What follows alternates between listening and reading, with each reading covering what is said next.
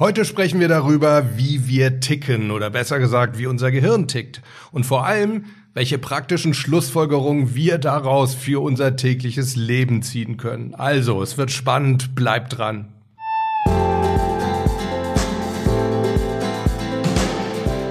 Servus, herzlich willkommen zur dritten Folge von Mental gewinnt. Du bist hier genau richtig, wenn du leichter und erfolgreicher durchs Leben gehen möchtest und wenn du vor allem genau dann, wenn es wirklich drauf ankommt, in diesen besonderen Situationen im Leben das Beste aus dir herausholen möchtest. Ich bin Harald Dobmeier und ich freue mich, dass du heute mit an Bord bist. Wie ticken wir also? Wie funktioniert unsere Schaltzentrale, die wir da oben über unseren Schultern tragen? Warum ist mir das so wichtig, dass wir darüber sprechen? Warum denke ich, dass das so entscheidend ist, um das mentale Spiel besser zu verstehen? Naja, das erkläre ich euch am besten dadurch, dass ich euch sage, was wir am Ende dieser Podcast-Episode mehr wissen, als wir jetzt wissen. Das ist nämlich zum einen, dass wir verstehen werden, wie wir neue Sachen am besten lernen können. Und zum anderen werden wir auch wissen, warum wir manche Sachen ja wie automatisiert tun. Das heißt, wir müssen da überhaupt nicht drüber nachdenken, was ja so einige Vorteile mit sich bringt. Auch darüber werden wir sprechen. Aber dafür müssen wir zumindest so ein kleines bisschen verstehen, wie unser Gehirn denn nun funktioniert. Keine Angst, das wird jetzt kein neurobiologischer Vortrag, da wäre ich auch der komplett falsche Ansprechpartner. Also Bio, das war in der Schulzeit, ja, war für mich immer so ein, so ein Würgefach. Ich werde euch das daher so erklären, wie ich es mir vor ein paar Jahren mal versucht habe, selbst zu erklären, damit ich mir einfach eine Vorstellung machen konnte, was da so passiert.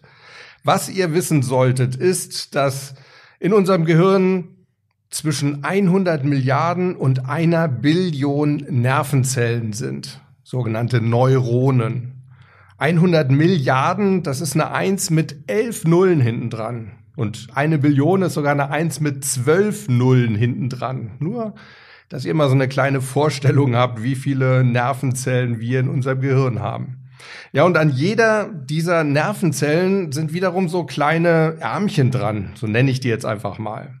Und über diese kleinen Ärmchen, da geben die Nervenzellen Informationen ab und nehmen auch Informationen auf. Die Nervenzellen kommunizieren also untereinander eben über diese Ärmchen. Die docken aneinander an. Das könnt ihr euch so ein bisschen vorstellen, ja, so wie die Raumstation ISS, ne? wenn da so eine neue Sojus-Kapsel von der Erde ankommt, wenn sie nicht schon beim Start irgendwie abstürzt. Aber das ist ein anderes Thema.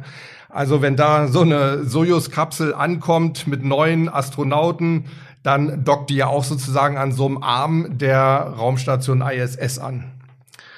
So, also da, wo sich diese zwei Arme von zwei Nervenzellen treffen, da sind die sogenannten Synapsen. Das sind so Verbindungsstücke. Und von diesen Synapsen haben wir wiederum ungefähr 100 Billionen in unserem Gehirn. Das wiederum ist eine Eins mit 14 Nullen hinten dran.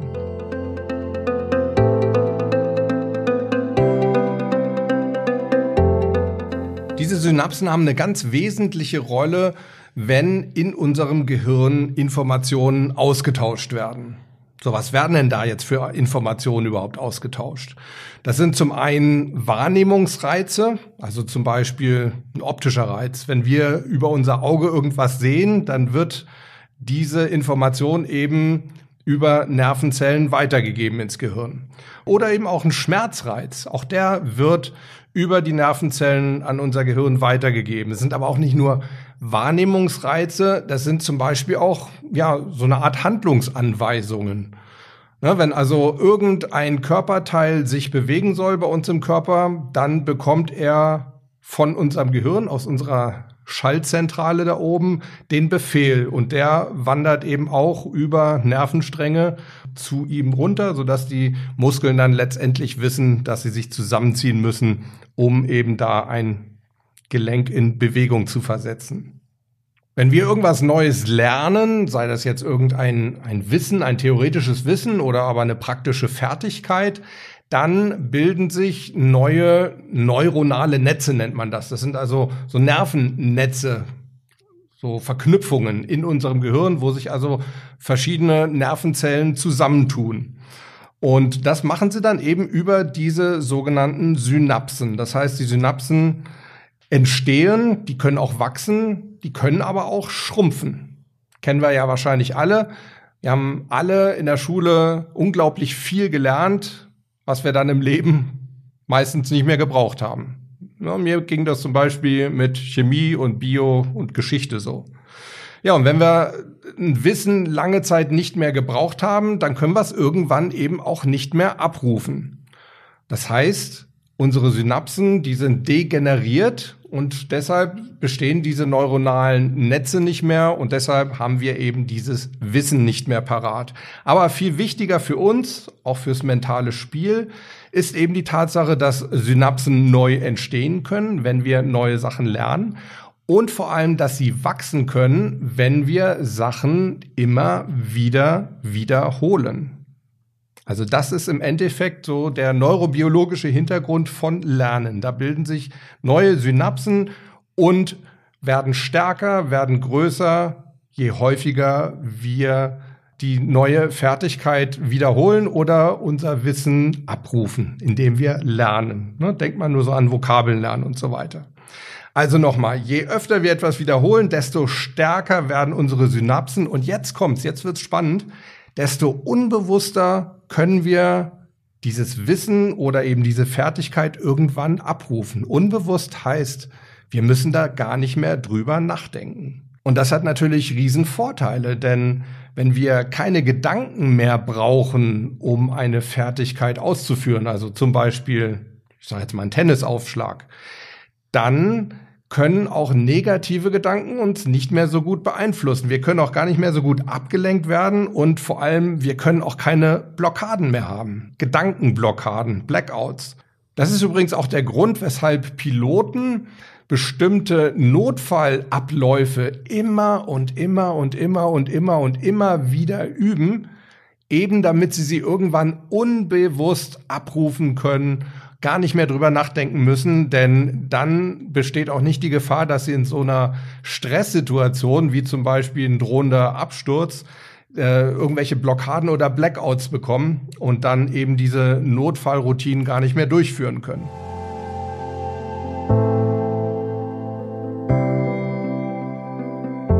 Aber lass uns mal vom Piloten weggehen und zum Kleinkind gehen. Habt ihr mal beobachtet, wenn Kleinkinder sich die ersten Male die Schuhe zubinden, wie voll konzentriert sie dann bei der Sache sind? Also sie lassen sich dann ganz, ganz ungern ablenken, weil sie wirklich ihren vollen Aufmerksamkeitsfokus auf den Schnürsenkeln haben. Wenn sie dann doch abgelenkt werden, dann kommen sie also völlig aus dem Tritt und müssen komplett von vorne anfangen, mit dem Schuh zu binden.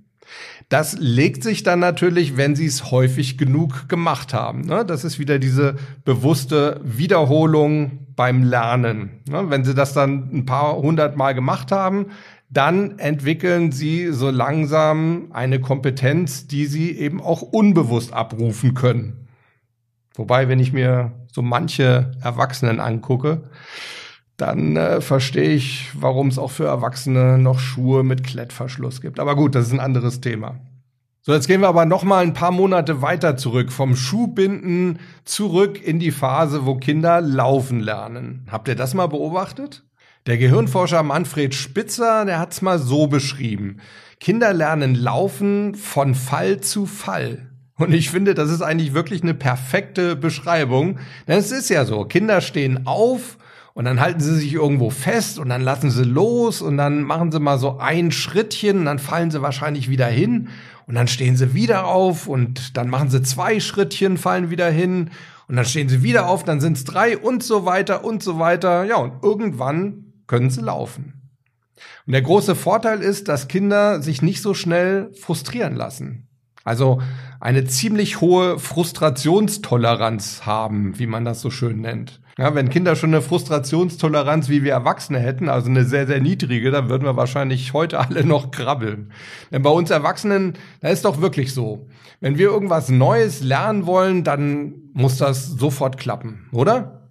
Wenn das nicht sofort klappt, dann sind wir richtig frustriert, dann ärgern wir uns, schmeißen die Sache in die Ecke und haken das Projekt komplett ab. Und warum haben Kinder so eine hohe Frustrationstoleranz?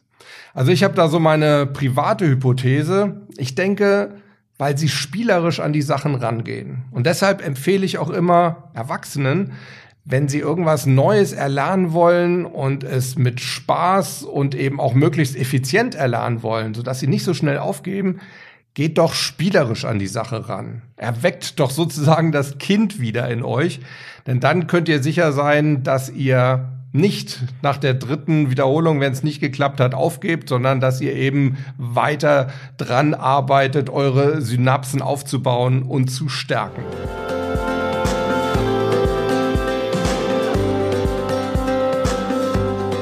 So, jetzt gehen wir mal vom Kleinkind 18 Jahre weiter zum Jugendlichen, der das Autofahren lernen will. Ich will euch nämlich die vier Stufen der Kompetenz noch schnell vorstellen. Die erste Stufe, das ist die unbewusste Inkompetenz. Das bedeutet, ihr wisst noch gar nicht, dass ihr irgendetwas nicht könnt.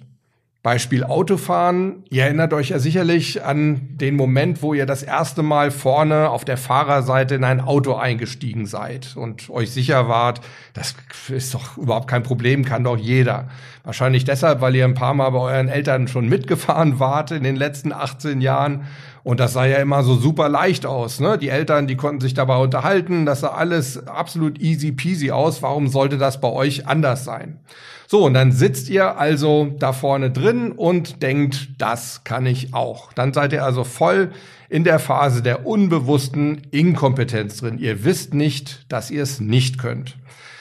Sobald ihr dann aber den Motor anlasst und den Motor das erste Mal auch so richtig schön abwirkt, zumindest wenn ihr dann noch mit Kupplung und so weiter lernt, oder wenn ihr merkt, dass auch das ganze Lenken gar nicht so leicht ist, wie es bei den Eltern aussah, dann merkt ihr vor allem, ich kann das nicht. Und das ist die zweite Phase. Das ist die Phase der bewussten Inkompetenz.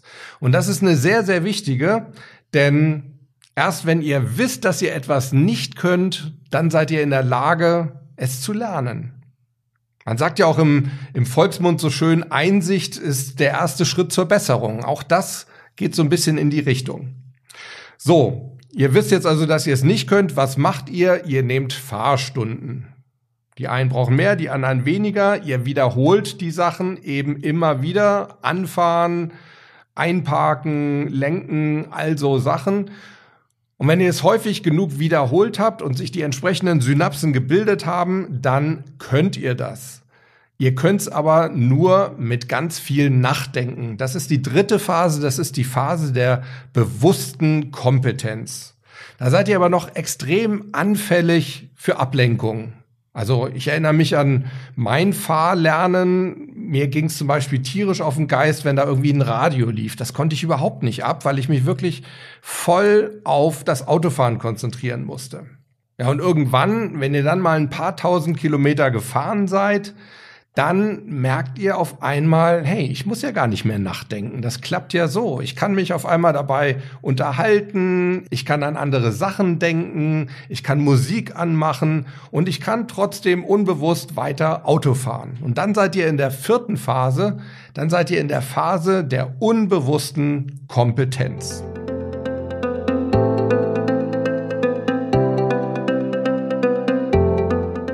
Ja, und genauso wie mit diesem bewussten Lernen ist es mit Routinen. Die lernen wir sozusagen unbewusst. Also wenn wir bestimmte Sachen im Alltag immer und immer wieder machen, dann bilden sich Routinen raus.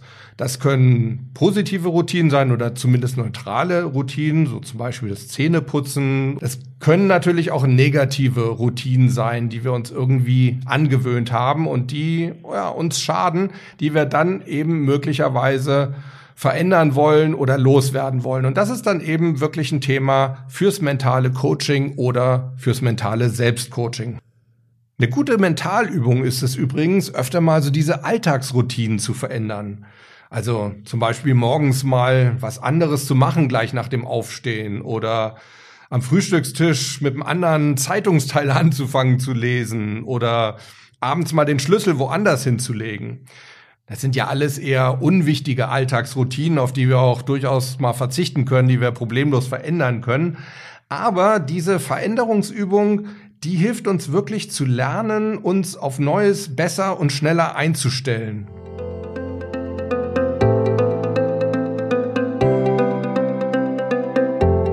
Fassen wir doch noch mal kurz zusammen, was wir heute gelernt haben und was davon wir in unserem Alltag gut gebrauchen können.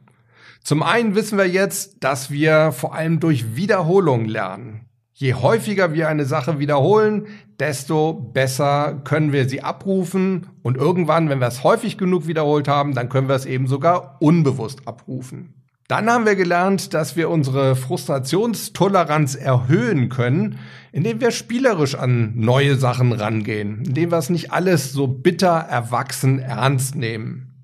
Ja, und wir wissen jetzt auch, dass diese ja eigentlich frustrierende bewusste Inkompetenz, also diese Phase, wo wir merken, dass wir irgendetwas nicht können, ein ganz wichtiger Schritt ist, um etwas zu verbessern. Denn erst wenn wir wirklich wissen, dass wir etwas nicht können, dann können wir das Lernen und damit die Verbesserung einleiten. Ne? Denkt dran, Einsicht ist der erste Schritt zur Besserung. Und abschließend haben wir auch gleich noch die erste Mentalübung kennengelernt, dass wir eben ab und zu mal die kleinen, nicht wirklich wichtigen Routinen unseres Alltags verändern sollten. Wie ist das denn bei euch? Was habt ihr so für Routinen? Habt ihr gute Routinen oder schlechte? Gibt es irgendwelche Routinen, die ihr verändern wollt? Schreibt mir das doch alles mal. Und das gleiche natürlich, wenn ihr Fragen habt oder Kommentare oder Anregungen.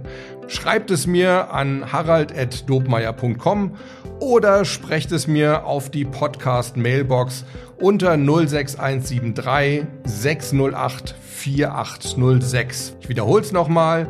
Eine E-Mail an harald.dobmeier.com oder eine Sprachnachricht auf die Mailbox unter 06173 608 4806. Morgen gehen wir mal der Frage nach, wie wir mit Niederlagen umgehen sollten. Und zwar so, dass wir auch aus den Niederlagen noch das Beste rausholen. Die haben nämlich manchmal auch wirklich was Positives für sich. Also, auch morgen wird's spannend. Schaut wieder vorbei. Bis dahin, bleibt Gewinner. Ciao.